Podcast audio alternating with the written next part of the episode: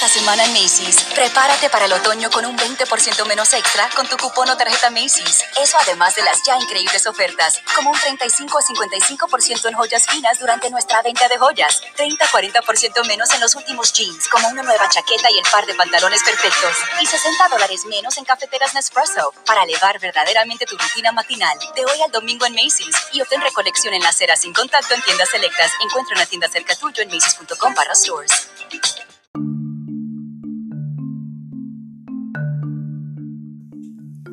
Charlas de la noche. Palabras con imagen. El análisis de los acontecimientos que influyen en nuestra vida con el periodista Francisco Durán Rosillo.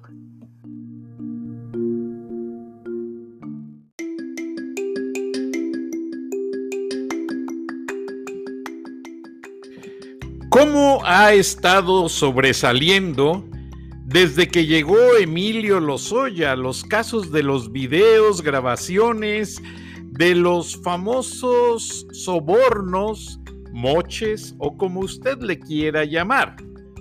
Vamos a platicar con un profesionista sobresaliente en los Estados Unidos, graduado del Instituto Tecnológico y de Estudios Superiores de Monterrey y graduado con un posgrado en el Instituto Tecnológico de Georgia, mejor conocido como Georgia Tech, y prestigioso empresario en Texas.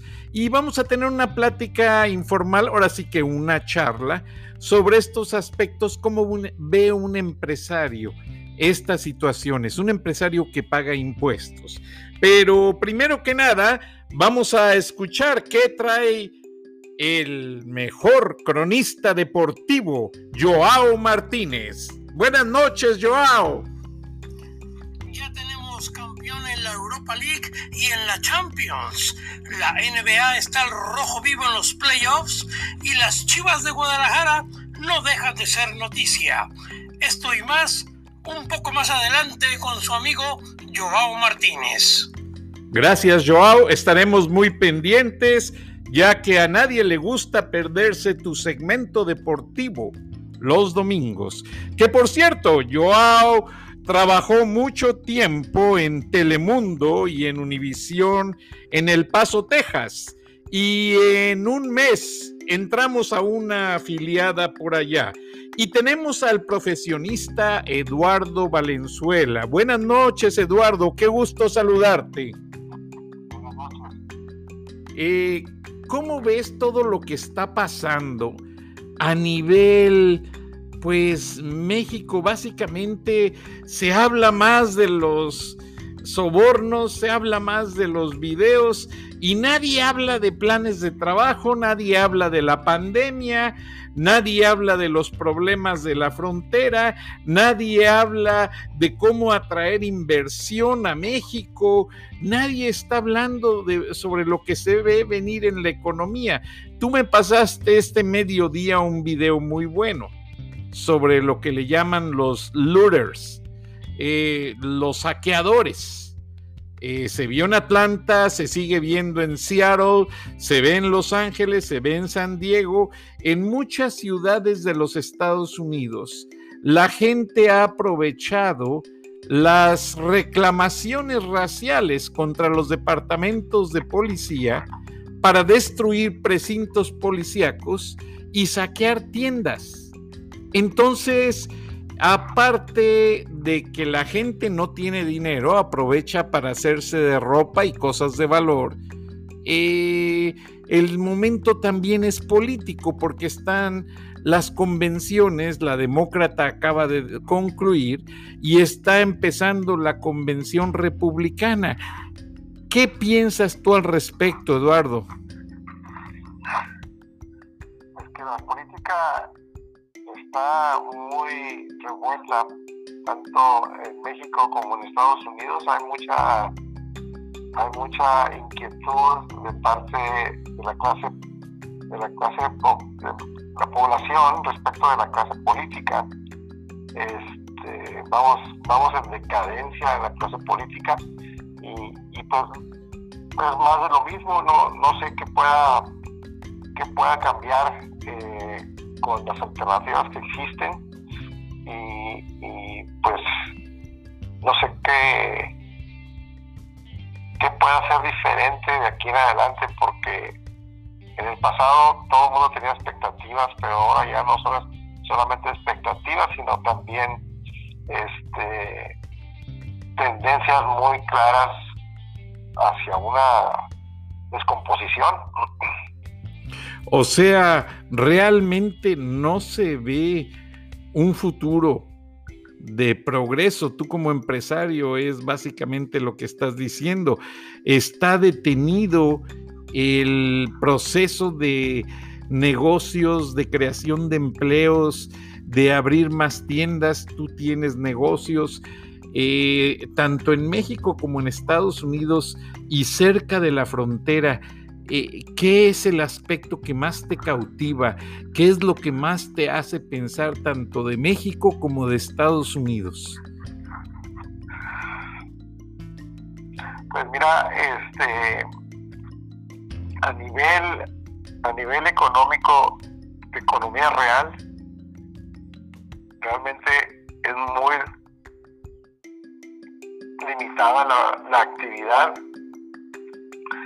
Sin embargo, por el lado de, de, tecnología, las empresas tecnológicas están teniendo un auge muy importante y, me refiero yo a, empresas líderes que, que, siguen trayendo cambios este, en, en la economía y, en sus empresas y que, y que estas empresas siguen, siguen creciendo. Estamos hablando de, las compañías grandes como Apple, como Google. Esas empresas siguen, siguen teniendo un, un futuro cada día mejor, pero la economía real en cuanto a, a, las, a lo que los ciudadanos común y corriente estamos este, viviendo, pues yo creo que estamos un poco inhibidos.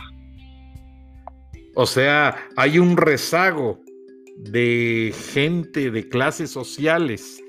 ¿Crees tú que se derive de los problemas raciales solamente o de que mucha gente perdió sus empleos tempestivamente por la pandemia?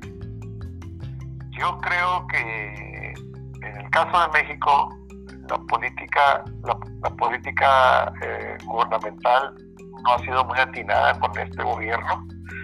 Y en el caso de Estados Unidos este, y de México, el caso de la epidemia, pues ha traído muchas mermas a la economía.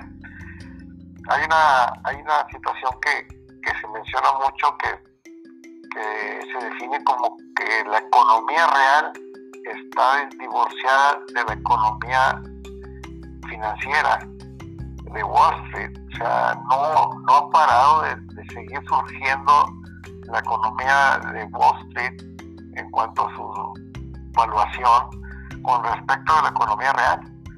Y es una de las situaciones que tiene a mucha gente desconcertada porque ¿cómo es posible que las acciones sigan subiendo después de la caída de febrero, marzo, pero la economía no ha subido, la economía ha, bajado en términos reales porcentuales más de 4 o 5% en Estados Unidos y en México cerca del 20%.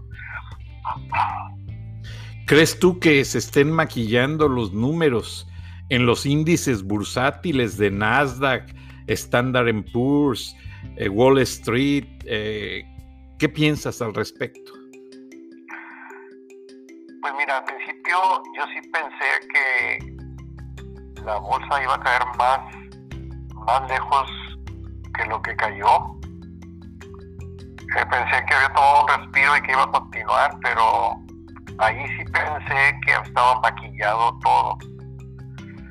Este, es decir, pensé que eh, la economía, o sea, la, la impresión de de, de, más de más este eh, ¿cómo le llaman?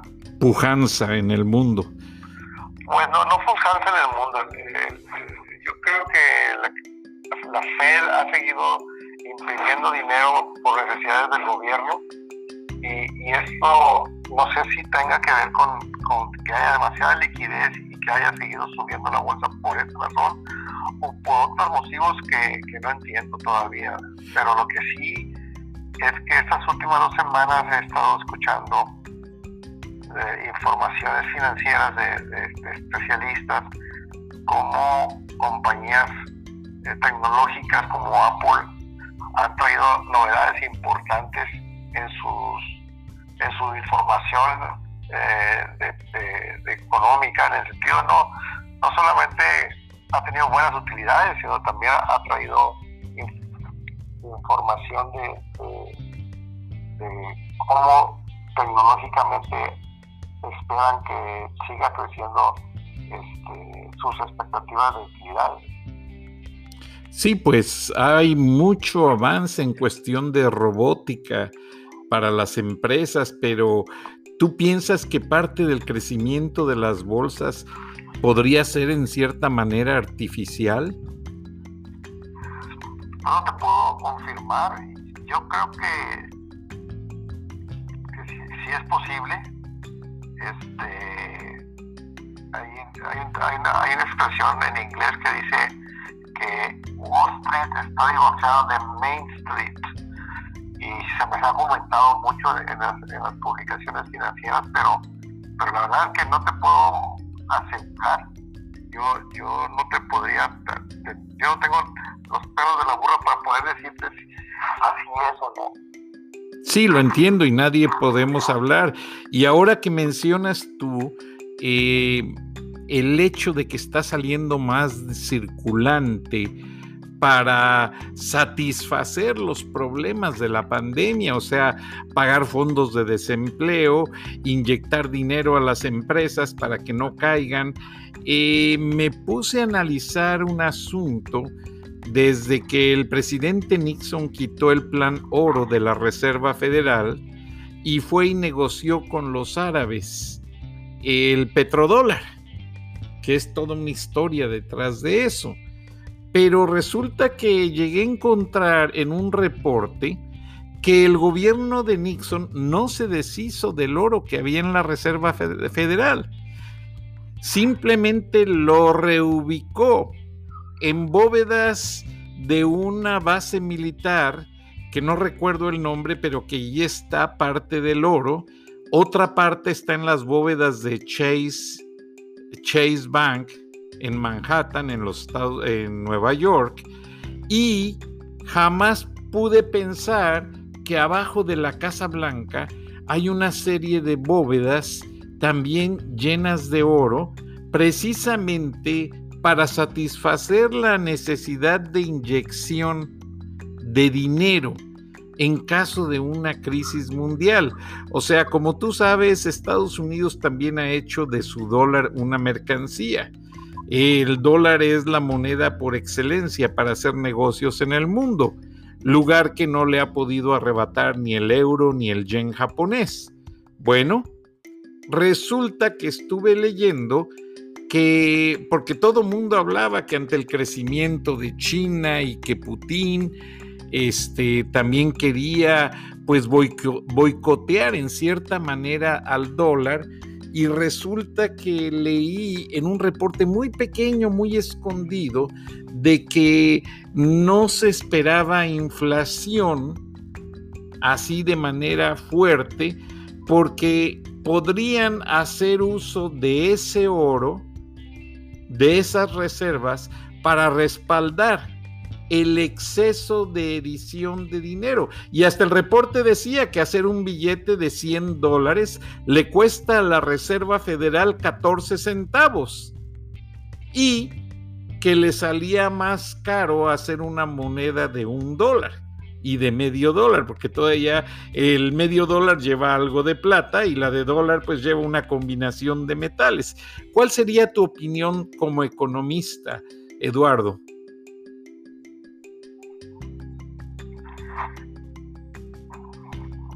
La, cuestión de, la geopolítica del dólar todavía tiene mucho peso. Este, y, es, es, es difícil, aun cuando yo hace tiempo, en corto plazo, pensé que se llegaba al final del dólar, yo tengo que reconocer que el, dólar como moneda de intercambio mundial no va a desaparecer mientras mientras mientras este yo esté vivo. Yo creo que este, este esta situación va a continuar muy muy este este, este, este, este dominio del dólar va a continuar muy firme pero sí tenemos que reconocer que vienen tiempos difíciles en cuanto a la economía, pues se dice que el dólar ha perdido valor en un 80-90% desde 1910.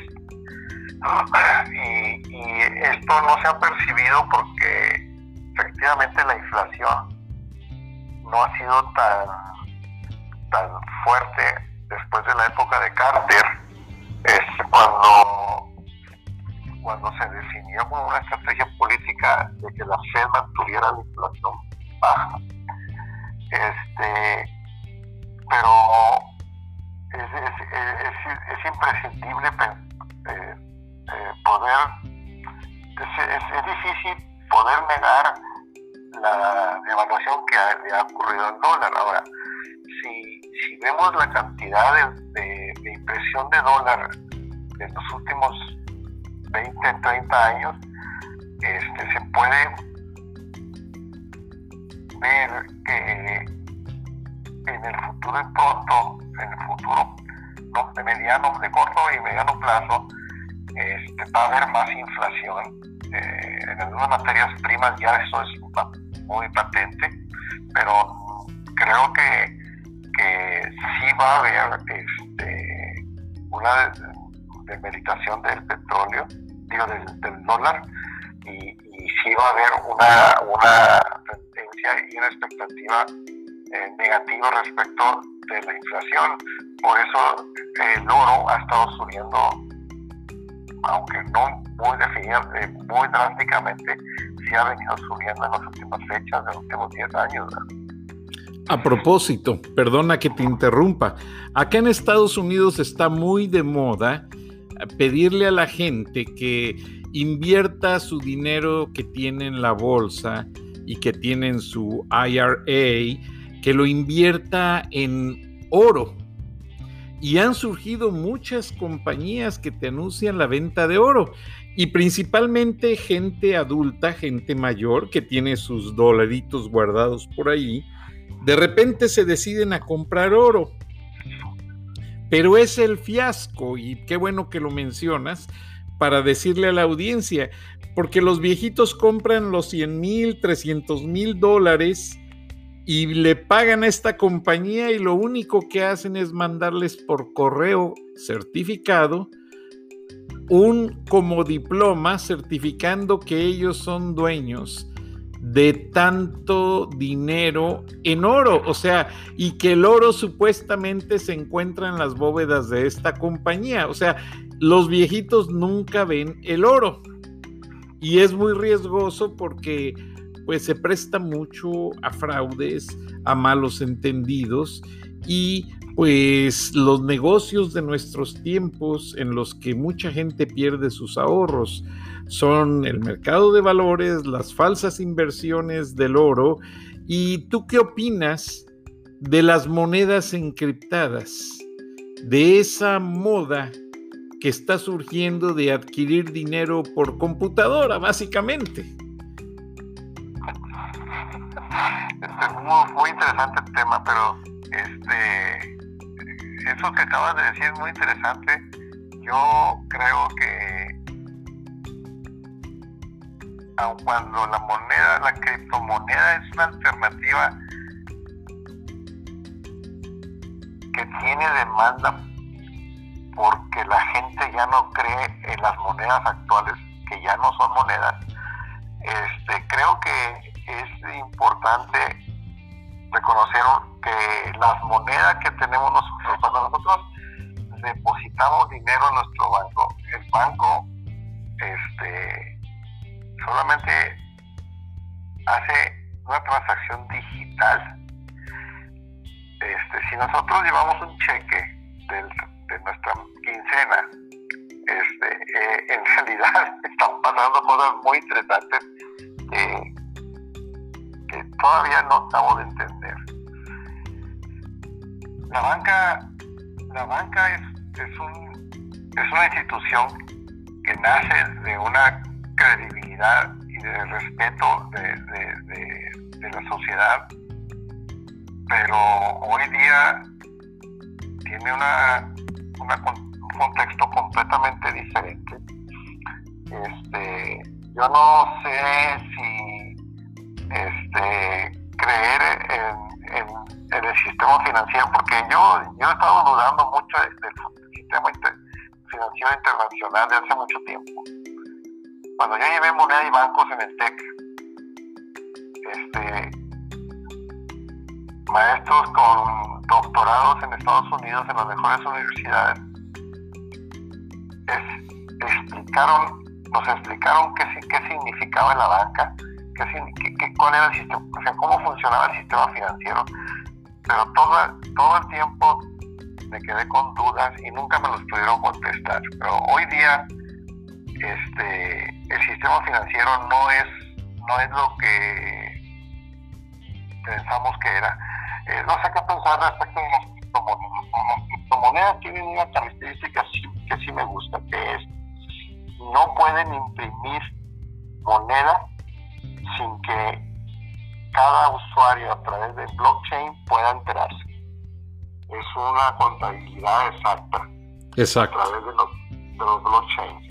En cambio, el sistema financiero que lo componen las bancas centrales de todo el mundo, bueno, el mundo occidental, y, también el mundo, el mundo no occidental, pero que no operan dentro del mismo esquema, este,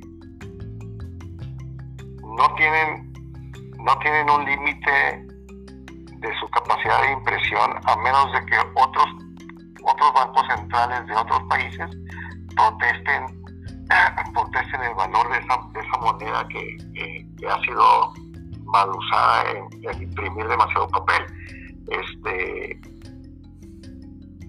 y, en ese sentido la criptomoneda tiene un, un plus, una, una, una, una, cuestión muy positiva porque no están engañando a los tenedores de esa moneda. El problema, de, problema es que hay que definir qué es moneda. Y, la moneda tiene, tiene que tener ciertas características para que sea moneda. Una de ellas es que tenga que, pueda guardar valor el, ahorro el ahorro que las personas hacen de su trabajo en, ese, en ese instrumento. Eh, otra característica es que tiene que tener la posibilidad de ser fraccionable para poder pagar hasta centavos. Eh, que sea universalmente aceptada, que creo que esa es la más importante. Este, y, si, y, si, y si esas características son muchas más, son como siete, pero te estoy mencionando solamente dos. Si no tienen todas esas características, no es moneda. El problema de, la moneda es de que ahora ya las monedas están antes antes la gente ponía se podía apoyar y ser respaldado por la moneda hoy se dice que las monedas son deuda porque los banqueros empezaron a prestar dinero sobre ahorros reales de oro o de plata.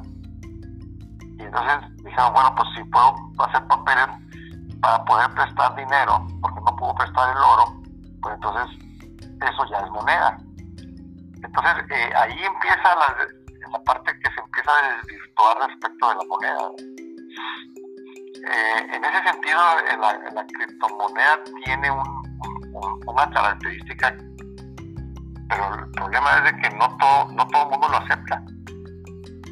Este, y, ese grupo de gente que invirtió en esas criptomonedas a, valores muy significantes, pues ahora son millonarios, pero pues ellos quisieran que todo el mundo pudiera este, intercambiar con ellos.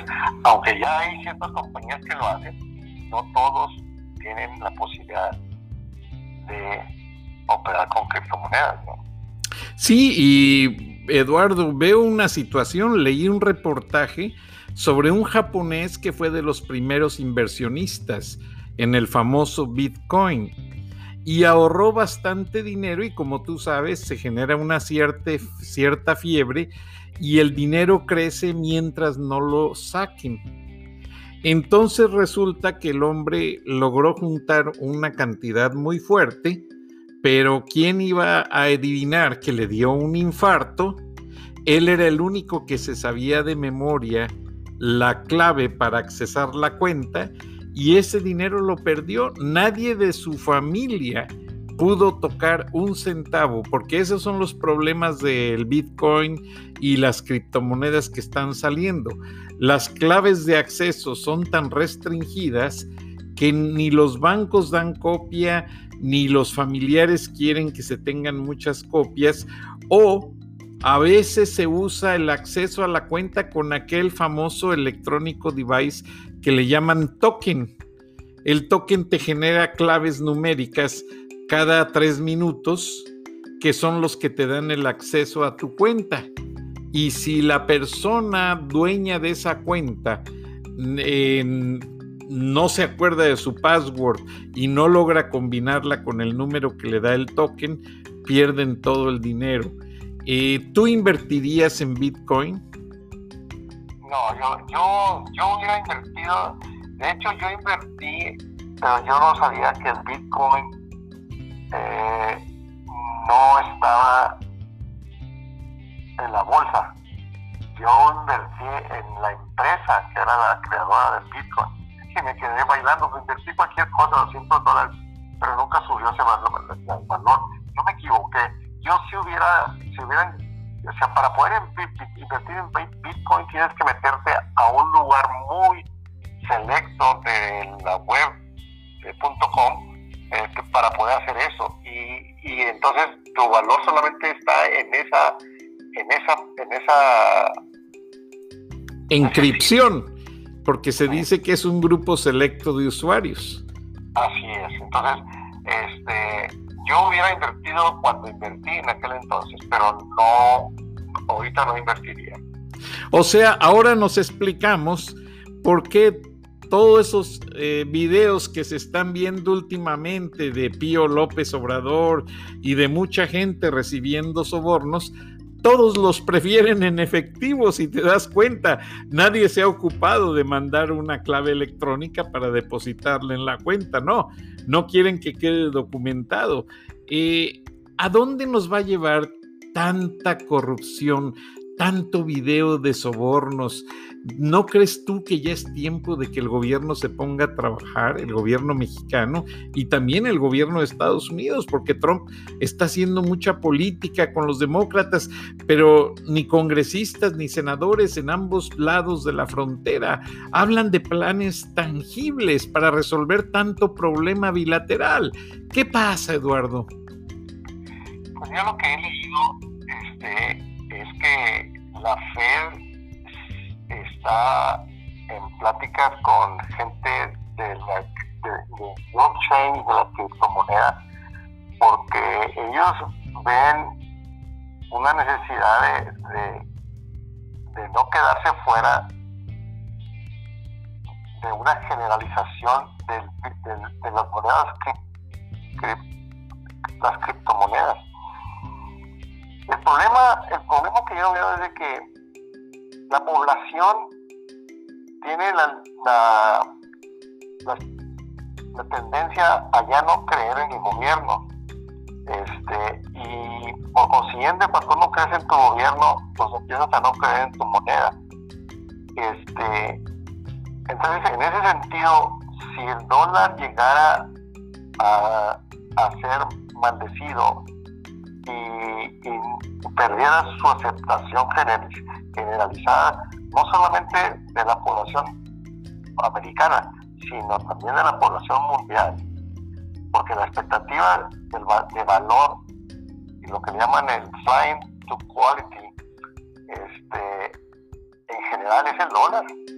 Sí, y es la moneda mundial por excelencia para hacer negocios.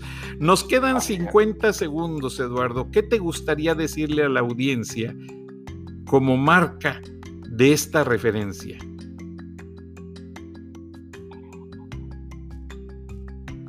Pues yo creo que es importante seguir aprendiendo de lo que está sucediendo en, en, la economía real. Este, no sé si pueda eh, resumir algo, resumir, resumir con algo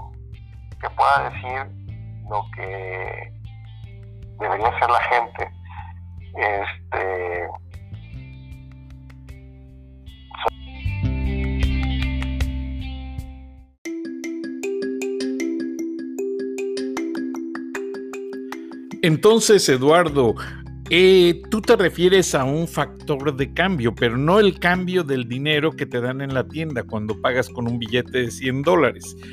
¿Cuál es en sí la esencia de lo que quieres dejarle a la audiencia? Lo que quiero decir es que la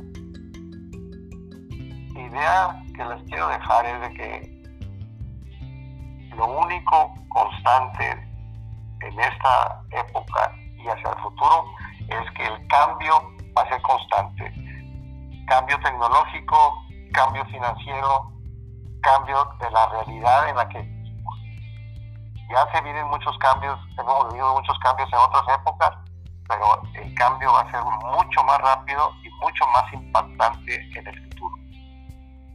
Sí, me imagino, ya lo estamos viendo que los monederos electrónicos, que las tarjetas de débito, que puedes pagar con el teléfono.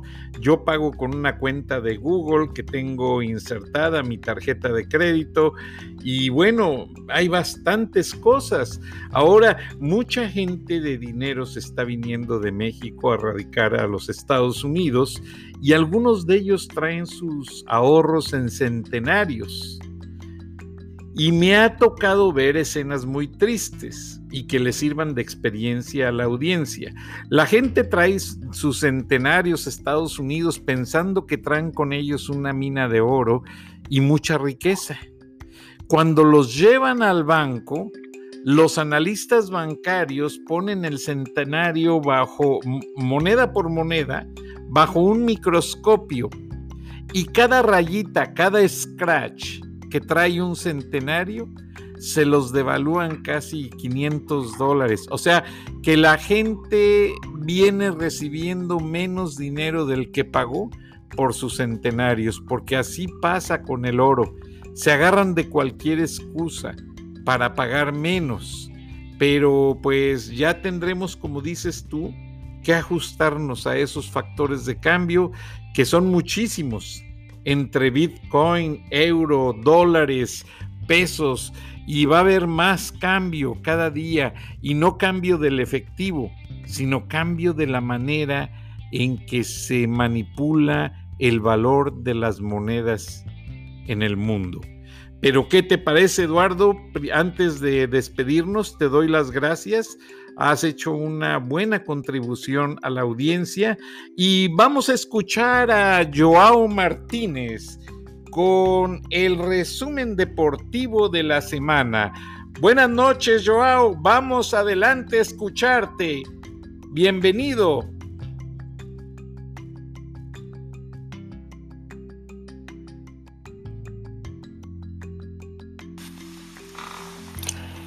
Cordial saludo a Frank y a nuestra audiencia, nos vamos a la acción deportiva. Este viernes el Sevilla logró su sexto título en la Europa League al derrotar al Inter de Milán 3 por 2 en un muy buen juego. En la esperada final de la Champions en Lisboa, Portugal, este domingo se coronó campeón el Bayern Múnich al derrotar por la mínima diferencia al equipo plagado de estrellas Paris Saint-Germain Kingsley Coman fue el héroe del partido al anotar el gol de la victoria y Norris, el guardamenta teutón, se encargó de sacar y parar balones a diestra y siniestra en la primera mitad. En el fútbol mexicano, jornada 6 y el Cruz Azul toma liderato del torneo con 13 puntos al derrotar al San Luis 3 por 1. El América suma dos derrotas consecutivas al perder con Monterrey 3 goles a 1. Necaxa vino de atrás para derrotar al Santos 2 a 1 y el Atlas por fin lograron una victoria al derrotar al Querétaro 1 por 0. Las Chivas de Guadalajara no dejan de ser noticia al tener que suspender indefinidamente a dos de sus jugadores principales por conductas antideportivas y por no acatar reglas del club. Ellos son Uriel Antuna, que recordarán vino de la MLS a reforzar al equipo, y Alexis Vega, pieza importante del club chino.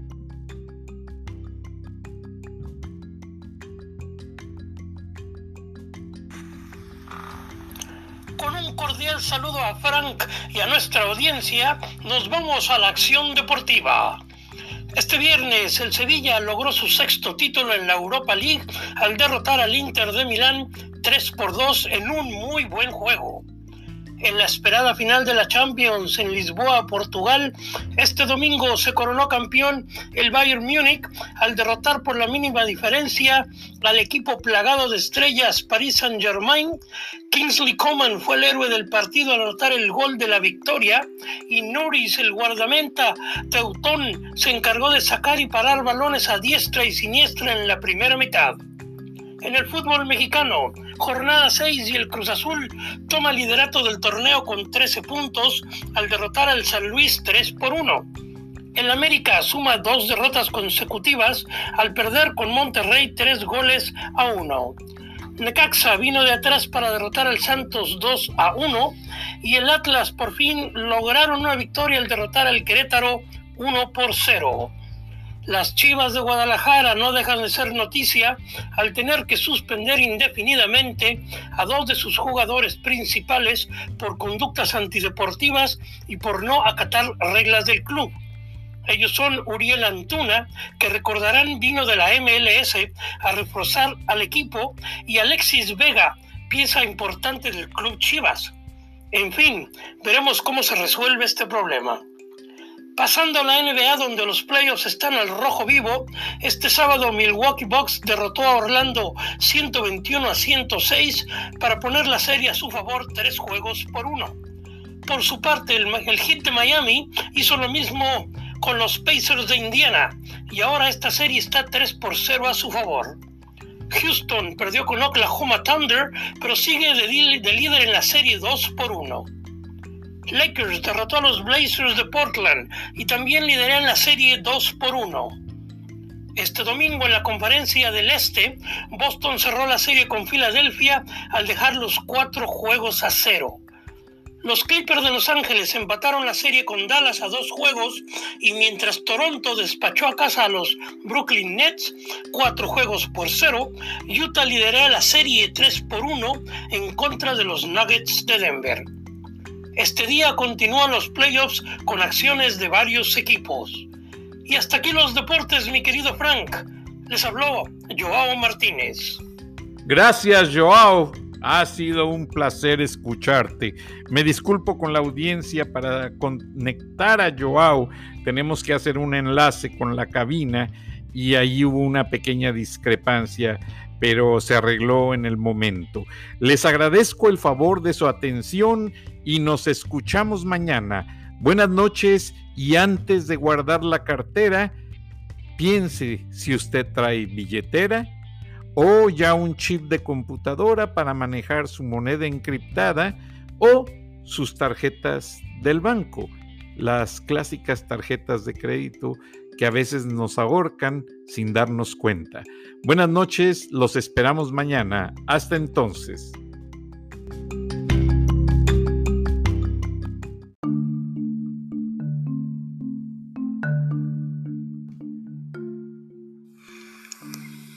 Escuchaste el análisis de la noticia, transparente como el agua, con el periodista Francisco Durán Rosillo